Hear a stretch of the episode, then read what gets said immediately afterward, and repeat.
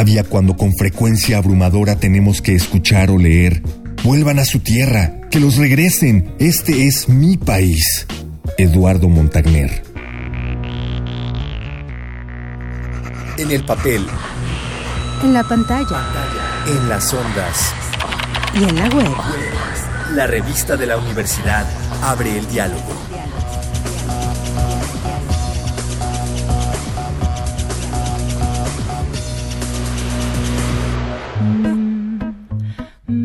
Este mes, en la revista de la universidad hablamos de vidas al margen. Para profundizar en el tema, invitamos a Ana Laura López. Ella es vocera del colectivo Deportados Unidos en la Lucha. Su historia no ha sido sencilla. Ella fue una migrante indocumentada y luego fue deportada por el gobierno de Estados Unidos.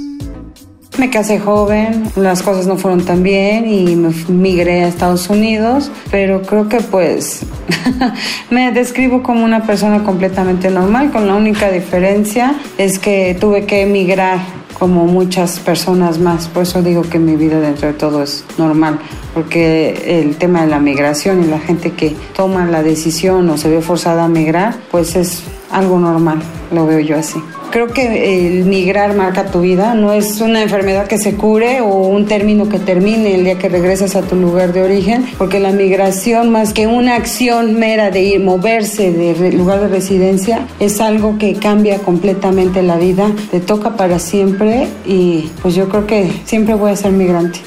Deportados Unidos en la Lucha no es una asociación, se trata más bien de un colectivo sus integrantes son personas que fueron deportadas de Estados Unidos y llegaron casi todos al aeropuerto de la Ciudad de México. Por toda una serie de circunstancias, Ana vivió en Estados Unidos como migrante indocumentada. Ahí se convirtió en activista y comenzó a luchar por los derechos de los migrantes, sobre todo los derechos educativos y laborales. Trabajó así para muchas organizaciones. En una de ellas incluso asesoraba a mujeres que habían sido víctimas de la violencia doméstica. Y tras algunos años, sin ningún récord criminal, parecía que Ana por fin obtendría una visa de trabajo. Pero no fue así.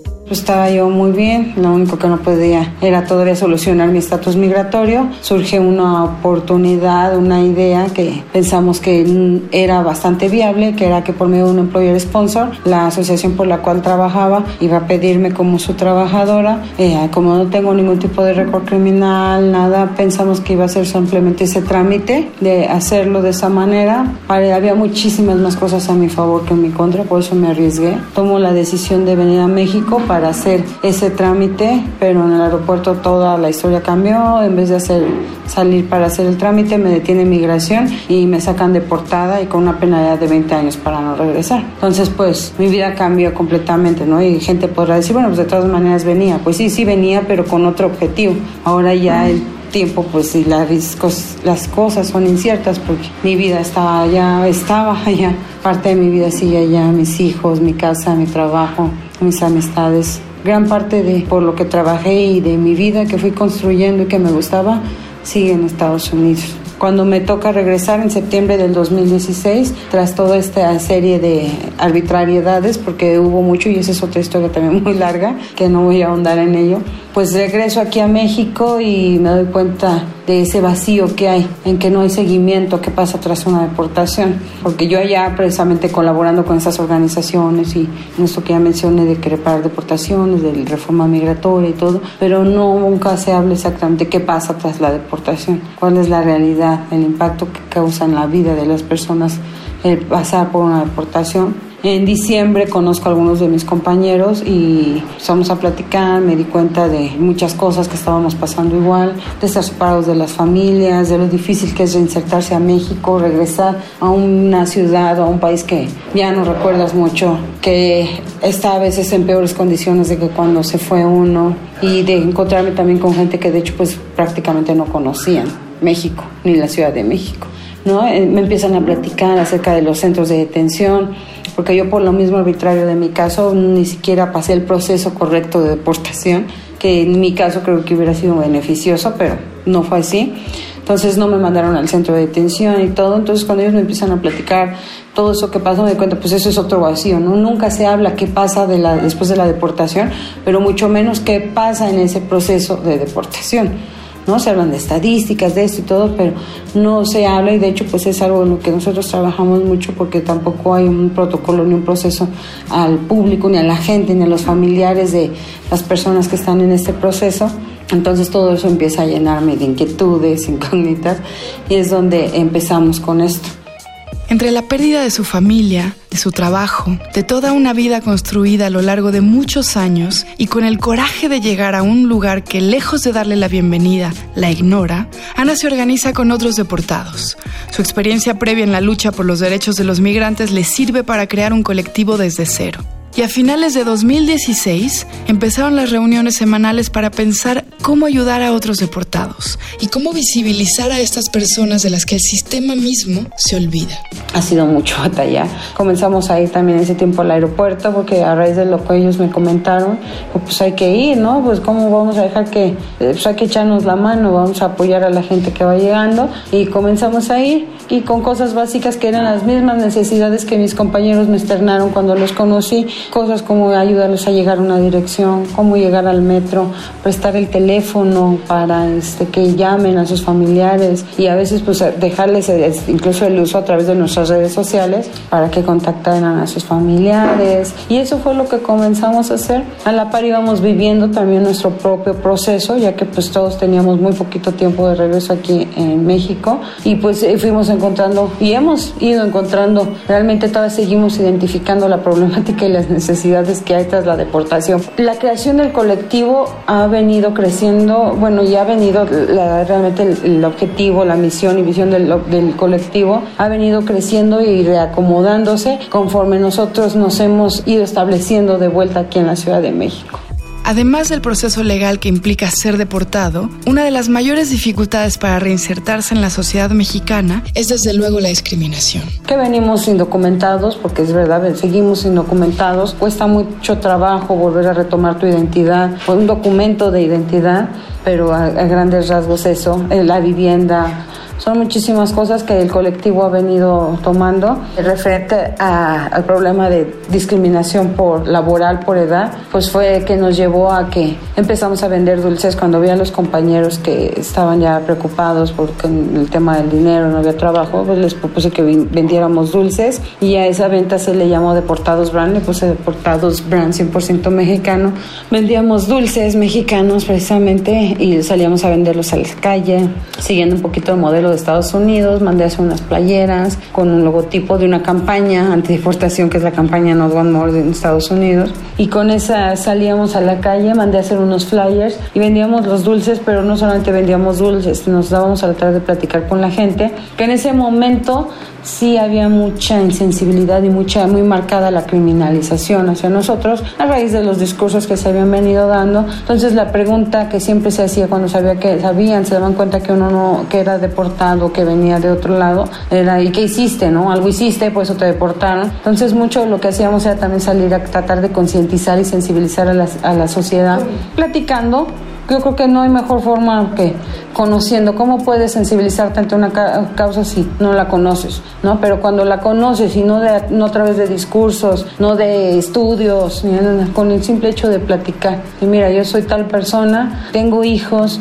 tengo una familia igual que tú, tenía una vida igual que la que tú y se me fue arrancada por el único delito de no tener papeles. Entonces eso era lo que tratábamos y sí había respuesta buena de la gente, pero también había respuestas muy agresivas y muy atacantes de otra gran parte de la sociedad. Entonces sí ha sido como difícil ir reinsertándose y hacer esta lucha. Y yo creo que eso es lo que ha favorecido que esta comunidad siga creciendo, porque al no sentirte aceptado completamente dentro de la sociedad mexicana, a pesar de que somos mexicanos, pues nos ha tocado crear nuestra propia comunidad, nuestro propio círculo de protección, donde nos sentimos cómodos, protegidos y confortables. Después de vender dulces, venden playeras. Todos los miembros del colectivo han aprendido no solo a ser activistas, sino a ser algo más grande que cada uno de ellos Ahora somos una familia prácticamente, nos apoyamos, todo el tiempo estamos juntos, algunos viven aquí, entonces pues sí nos ha tocado aprender mucho y reinventarnos y trabajar mucho juntos. Se integró un compañero y su primo es serigrafista y entonces se nos empeñó, empezó a enseñar la serigrafía. De ahí ya nosotros empezamos a seguir aprendiendo serigrafía y ahora pues tenemos Deportados Brand que ya se convirtió en una marca de ropa prácticamente con diseños muy hechos de lo que sentimos porque todas las frases y los diseños vienen de parte de lo que sentimos. No somos diseñadores, siempre tenemos colaboración de gente que nos ayuda con los diseños, pero todo viene de nuestras ideas, de las frases y ya ellos solamente nos arreglan la parte gráfica para hacer esos detalles. Entonces la marca es muy anti-Trump, con sensibilidad de, del migrante, lo que está sintiendo creo la mayoría de los migrantes deportados y eso es lo que plasmamos en las playeras,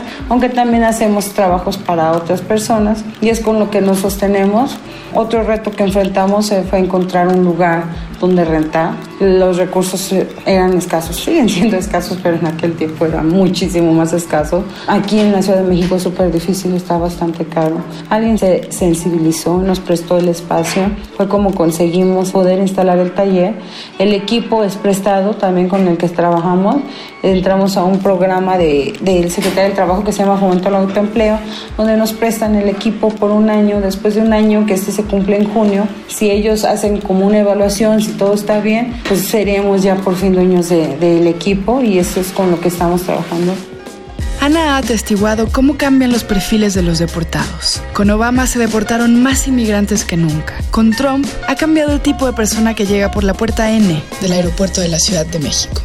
Creo que al principio era menos el porcentaje de personas que teníamos mucho tiempo viviendo en Estados Unidos, ¿no? Arriba de 10 años, podríamos decir. Era más la gente que estaba tratando, intentando cruzar Estados Unidos, éramos mínimo el porcentaje. A lo largo de este año sí se nota más. Son gente que lleva ya muchísimos años en Estados Unidos y mientras más sea el tiempo que estuviste en Estados Unidos, es menos las posibilidades de que sigas teniendo familia en México. Cuando nosotros empezamos a ver esta necesidad, primeramente obvio, empezamos a buscar dónde poder acomodarnos aquí. Nosotros llegamos a ver noticias donde el jefe de gobierno, Miguel Ángel Mancera, el gobierno de aquí de la Ciudad de México, había anunciado que tenía resuelto el problema de trabajo, de vivienda y todo, con albergues. Y cuando empezaron a llegar los primeros casos de gente que no tenía dónde quedarse, empezamos a tratar de localizar estos albergues. Nunca los encontramos. Los que encontramos ponían miles de trabas para quedarse ahí y otros eran con gente, bueno, estaban a cargo del IASIS, que son la gente que está en en condición de calle. Entonces también como que pensamos que